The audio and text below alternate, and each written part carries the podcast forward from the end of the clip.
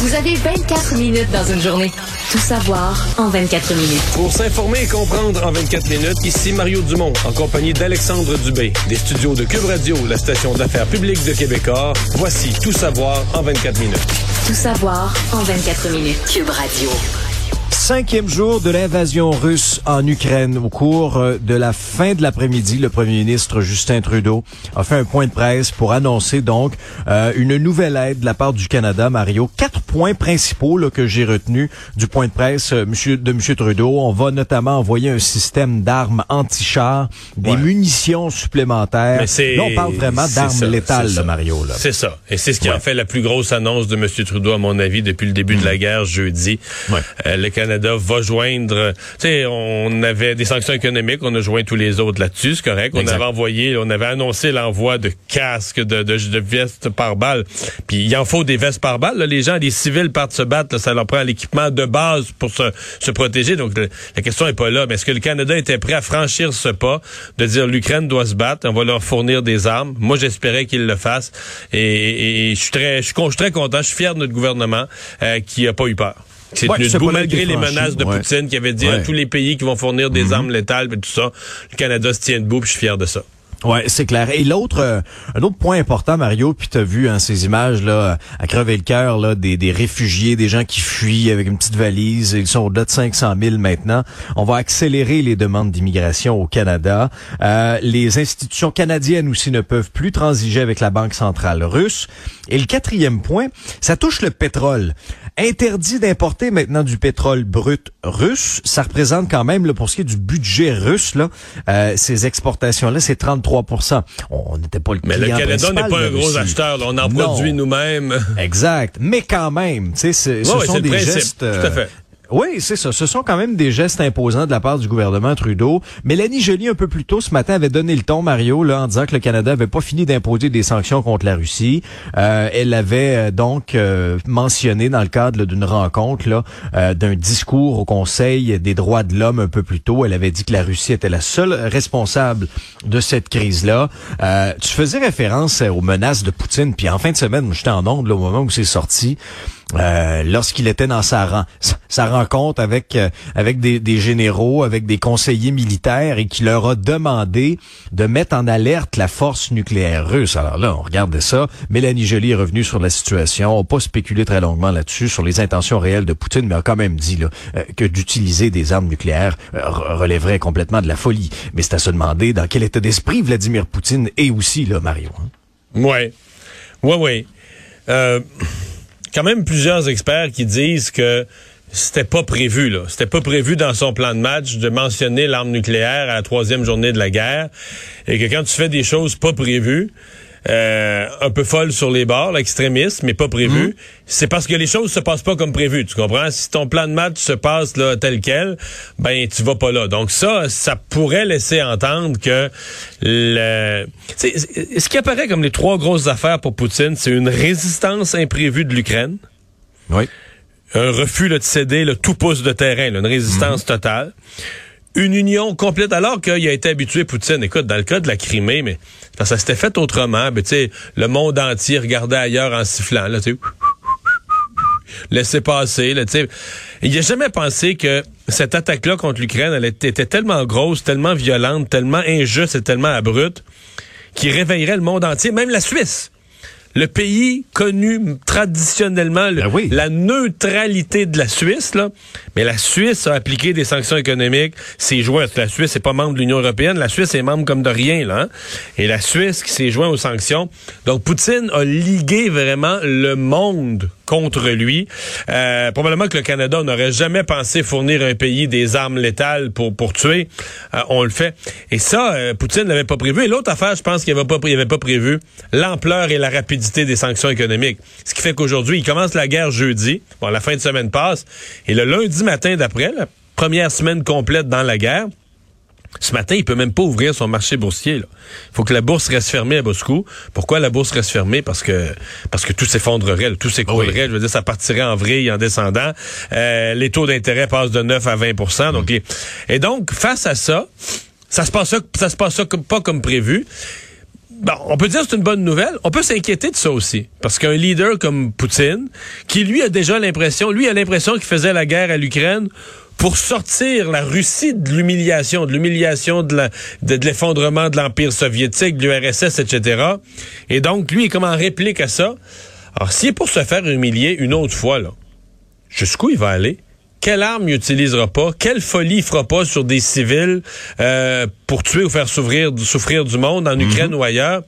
Et ça, c'est le côté sombre. Tu dis, OK, euh, il faut y ménager des portes de sortie. Il faut que les gens, je pense que le président Biden est un homme d'expérience qui pense à ça, mais il faut y ménager des portes de sortie pour qu'il puisse lui retourner dans son pays puis dire ben là regarde j'ai gagné quelque chose s'il est pour vivre l'humiliation à mon avis là, il pourrait commettre des à moins que à moins que les Russes le prennent en charge à moins que les Russes eux-mêmes disent là ça n'a plus de bon sens le débarque du pouvoir il est complètement fou il est en train de ruiner le pays.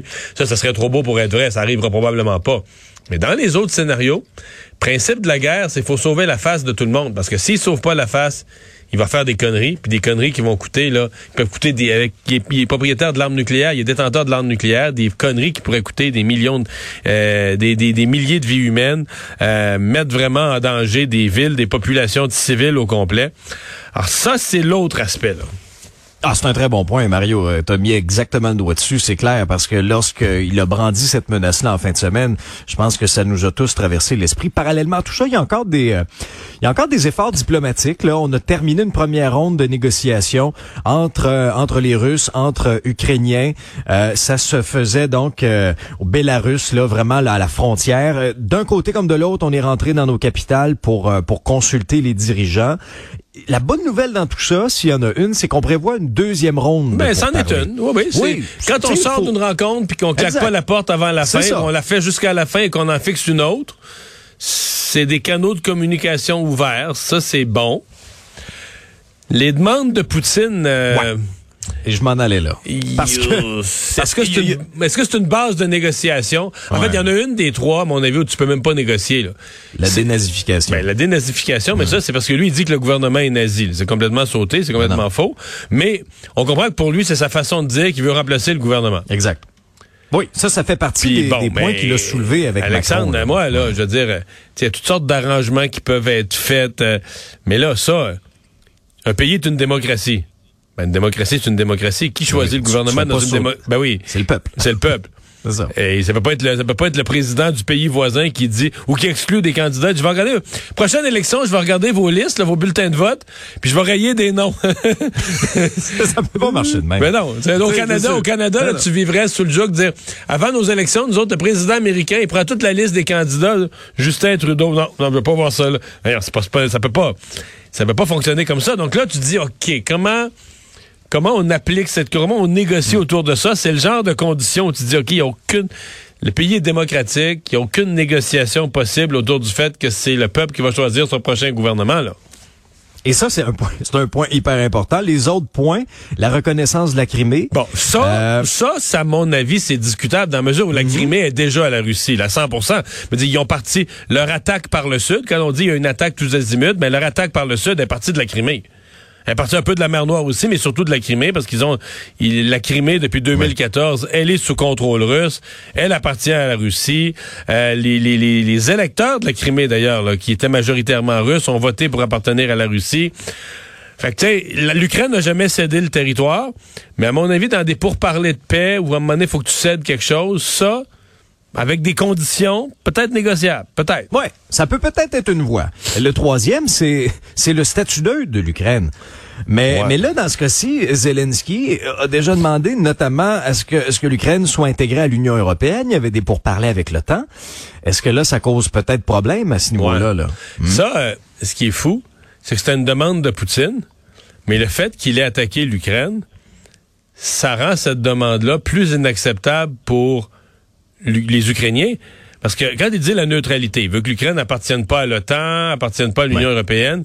Mais si toi, t'es l'Ukraine, là, écoute, tu dis, écoute, moi, je viens de me faire attaquer par ce fou-là. Et c'est plus nécessaire que jamais que j'appartienne à l'OTAN. Jamais dans son histoire, l'Ukraine, l'Ukraine tenait à appartenir à l'OTAN, mais jamais autant que maintenant, parce qu'ils disent maintenant, on veut appartenir à un traité de, défense mutuelle, parce que nous, on a, on a, un sauté juste à l'est qui peut nous bondir d'en face à tout moment. Donc, mais ça, est-ce que tu peux négocier là, des formes, des affaires, un statut particulier, des arrangements?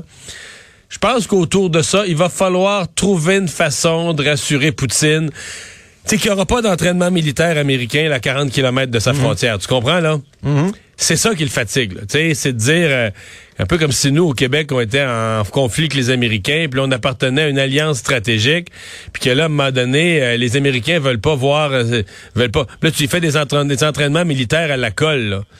Je veux dire, tu comprends, les gens à l'autre bord de la frontière, ils vivent Ça mal. C'est ça. Donc, est-ce qu'on pourrait trouver une façon, un accommodement de paix? Mais, mais à mon avis, c'est le plus inacceptable, c'est d'enlever le gouvernement, de renverser le gouvernement, puis de le remplacer par qui, comment, pourquoi, euh, autre que la méthode démocratique, c'est le peuple qui choisit son gouvernement. Et là où on se questionne si ça va vraiment marcher, c'est que Mario, euh, Poutine veut régler ces points-là avant tout règlement. Alors, tu, tu, l'illustres bien, là, ça bloque déjà là euh, pour ce qui est là, de la dénazification. Poutine s'est engagé à préserver les civils, ce qui n'a pas été fait quand même depuis le début de ce conflit-là. Ça, va tenir parole. Ça, c'est pas cette rencontre-là, hein, c'est dans un téléphone. Ouais. Avec Emmanuel Macron, mais ça a l'air qu'ils sont. Il y a quand même des canaux de communication ouverts. Il se serait parlé plus d'une heure, selon les informations qui circulent par Macron.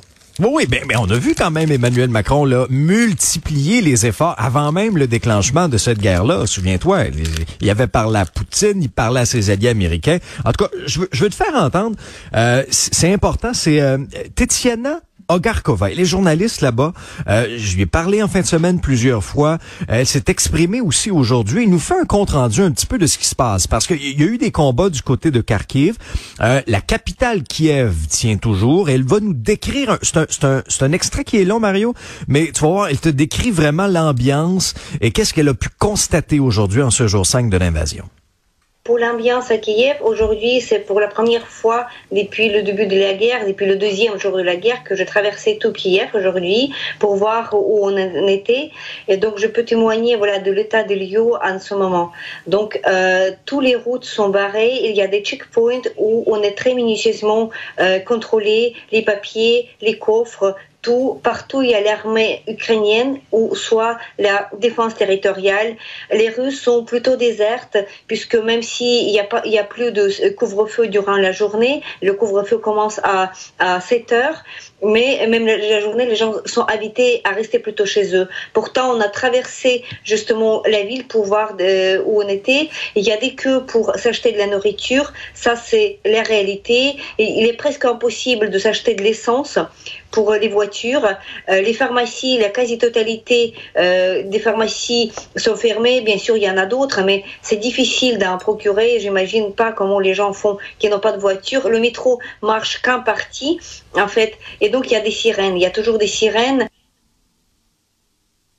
Mais il y a quand même la reprise d'un petit peu, il y a quand même la reprise d'un petit peu de normalité dans tout ce qu'elle te dit. Euh, et c'est mhm. les infos qui circulent qu'aujourd'hui à Kiev, contrairement à la semaine passée, il y a eu un couvre-feu, tout était fermé. Aujourd'hui, il y avait des commerces d'ouvert, il y a des gens qui y allaient, il y avait le Kiev était entièrement sous contrôle de l'armée ukrainienne, donc euh, les gens étaient en sécurité d'aller faire euh, des emplettes. Je dis pas que tous les cinémas étaient ouverts, étaient bondés de touristes là, mais il y avait un petit peu de vie normale. Ouais, qui reprenait tranquillement. On a parlé des sanctions du Canada. Euh, je veux te partager une euh, vraiment une réaction qui est tombée en fin d'après-midi aussi. C'est la Ligue nationale de hockey qui a décidé de suspendre toutes ses relations de partenaires d'affaires avec la Russie, mis un terme à toutes ses activités de promotion euh, en russe, que ce soit sur les différentes plateformes, les réseaux sociaux. La Russie sera plus considérée non plus pour accueillir des événements de la Ligue. On a écarté toutefois l'exclusion des joueurs russes au sein des équipes, mais on se dit préoccupé de la sécurité. Tu on a vu la Formule 1 se retirer, notamment avec le Grand Prix, euh, le Grand Prix de la Russie qui était prévu l'automne prochain. Les grandes ligues, les grandes organisations aussi également là, prendre une pause, exclure même certains pays comme la Russie euh, de, leur, de leurs organisations. Mais quand la Ligue nationale de hockey, Mario, se positionne quand même là-dessus, euh, c'est pas rien aujourd'hui. Là. C'est difficile pour nous de se faire une idée. Euh, qu'est-ce que se disent les Russes entre eux, là? Les Russes de la rue, les mhm. Russes, on va dire, de la j'allais dire de la haute société, là, mais tu sais, les gens actifs là, dans la business ou dans les affaires, les présidents de ligues sportives. C'est tout le monde qui sont affectés là, Eh, est-ce qu'ils disent, là, Poutine nous a mis dans l'embarras? Il y, y, en a des Russes qui perdent beaucoup, là, des présidents de comités organisateurs qui sont en train d'organiser des jeux, des commanditaires de, tout, de tous ces, ces, tournois sportifs-là. Et ça annule, là, un après l'autre. Est-ce que je sais qu'ils n'ont pas, ils ont pas un gros pouvoir, il n'y a pas grand monde qui se met de travers dans le chemin de Poutine puis qui écrit, tu sais, t'écris pas une lettre ouverte dans le journal en, Russie pour planter le, le, le, président.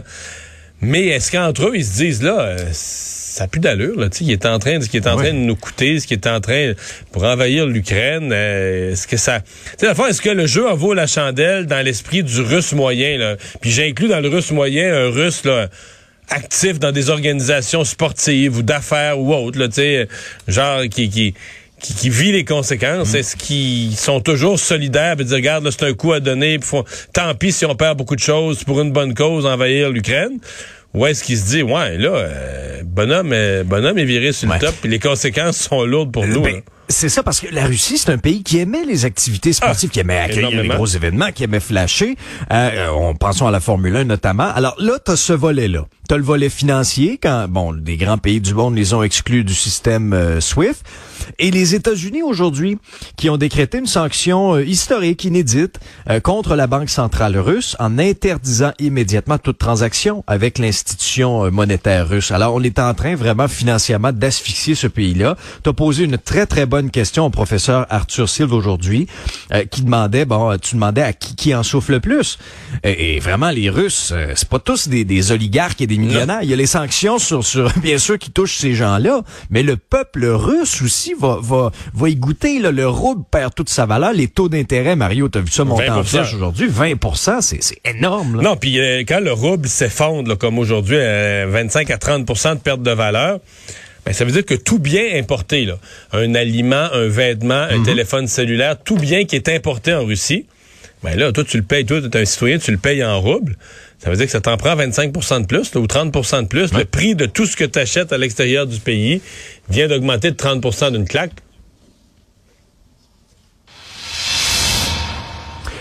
L'autre euh, grosse nouvelle du jour, euh, Mario, c'est l'UPAC qui ferme l'enquête euh, mâchurée et au cours des dernières minutes, réaction de Jean Charest, Mario, qui oh. par voie de communiqué dit ceci. Ok, je te lis les extraits principaux. Je prends acte de la décision. Cette enquête a pesé lourdement sur ma vie personnelle, sur la vie de ma famille, de mes collègues, de ma vie politique et de mes collègues actuels.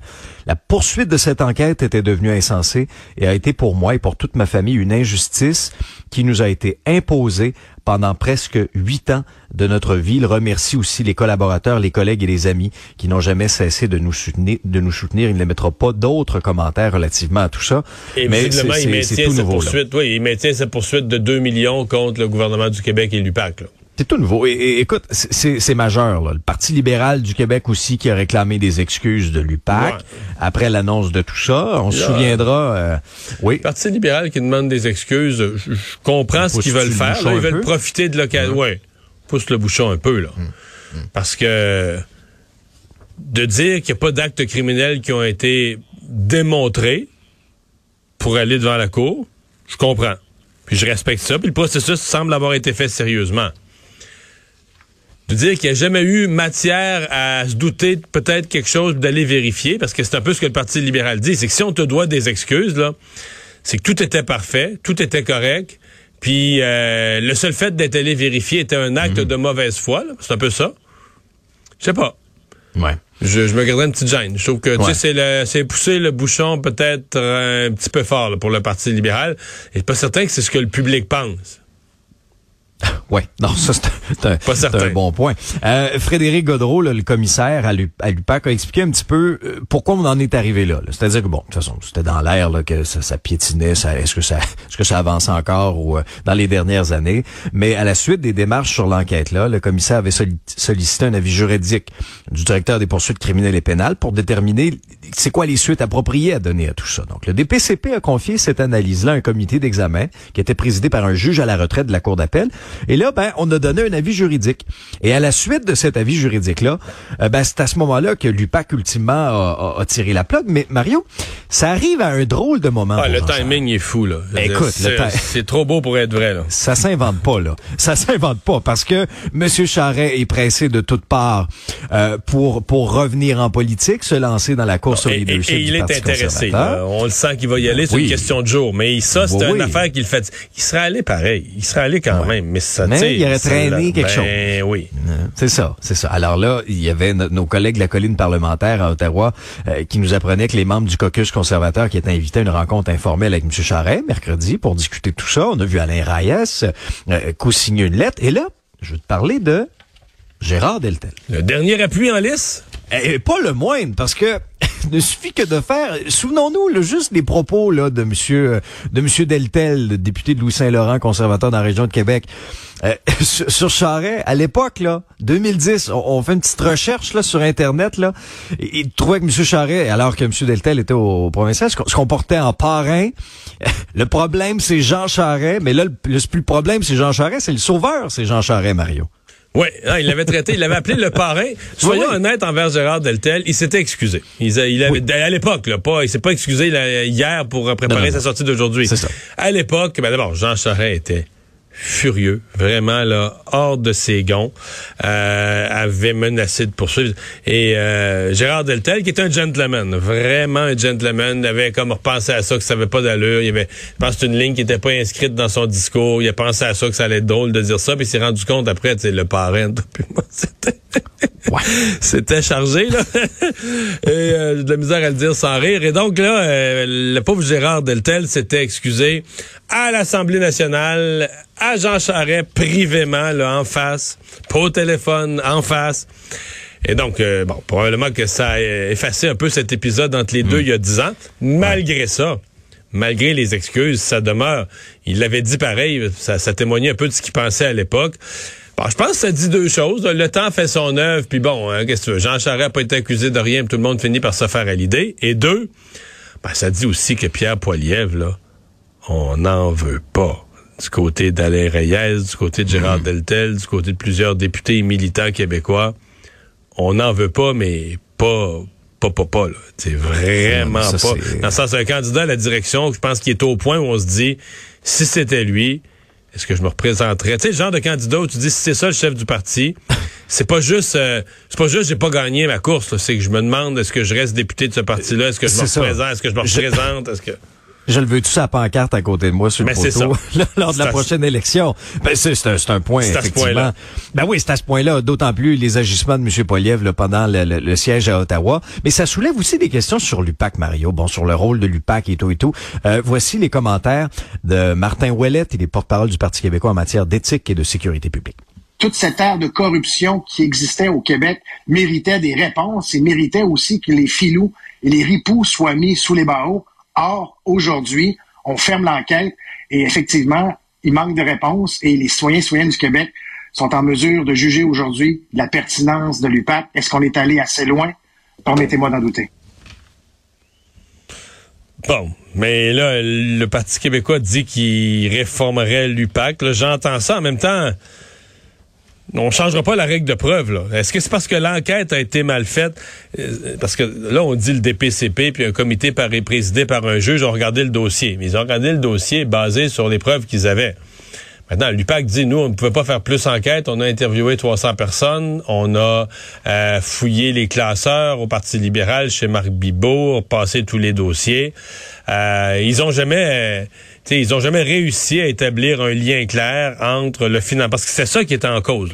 Euh, qu'il y a eu du financement illégal au Parti libéral, comme dans les autres partis, il y a eu des remboursements, ça c'est admis. Euh, ça c'est des fautes euh, au sens de la loi électorale. Ce qui était en cause, c'est est-ce qu'il y a eu corruption? Est-ce qu'il y a des gens qui ont donné du financement? Et que ça leur a donné accès privilégié à des contrats publics, à des, des, des travaux qu'ils ont pu faire sans appel d'offres ou des appels d'offres truqués ou des avantages donnés. Donc le financement t'amène un avantage dans les décisions. Donc les décideurs publics prendraient des décisions basées sur le financement. Et ça, visiblement, on pensait pas avoir, dans, l'enquête, on pensait pas avoir d'aucune façon la preuve nécessaire pour faire condamner quelqu'un en vertu de telles, euh, de telles accusations. Faut dire que dans le cas de Nathalie Normando, l'UPAC s'était planté, mais je suppose que ce qu'ils appellent, sais, la barre a dû monter un peu là, sur de la preuve euh, solide pour obtenir. Dans le cas de Nathalie Normando, ils ont même pas pu se rendre à l'étape de, de, de, faire valoir leur dossier, d'avoir un dossier assez solide pour le pour le présenter à la cour. Finalement, ça s'est ça s'est perdu dans les dédales, des, des mmh. délais, puis c'était mieux de même pour tout le monde. Mais euh, donc euh, oui, on pourrait réformer l'UPAC encore une fois. Moi, personnellement, je suis de l'école que l'UPAC, il y a une nouvelle, il y a eu des coches mal taillées. Euh, puis là, la nouvelle administration, M. Gaudreau est arrivé là, puis il y avait trois, quatre dossiers comme ça qu'il fallait fermer. Dire, t'étais mal pris, là. T'avais mis une, énergie terrible. Euh, il y avait eu des coulages. T'avais pas ce qu'il fallait pour obtenir des condamnations. Puis là, à un moment donné, euh, ça donne rien de laisser traîner ça. Donc, il fallait, il fallait fermer ces dossiers. Résumer l'actualité en 24 minutes, c'est mission accomplie.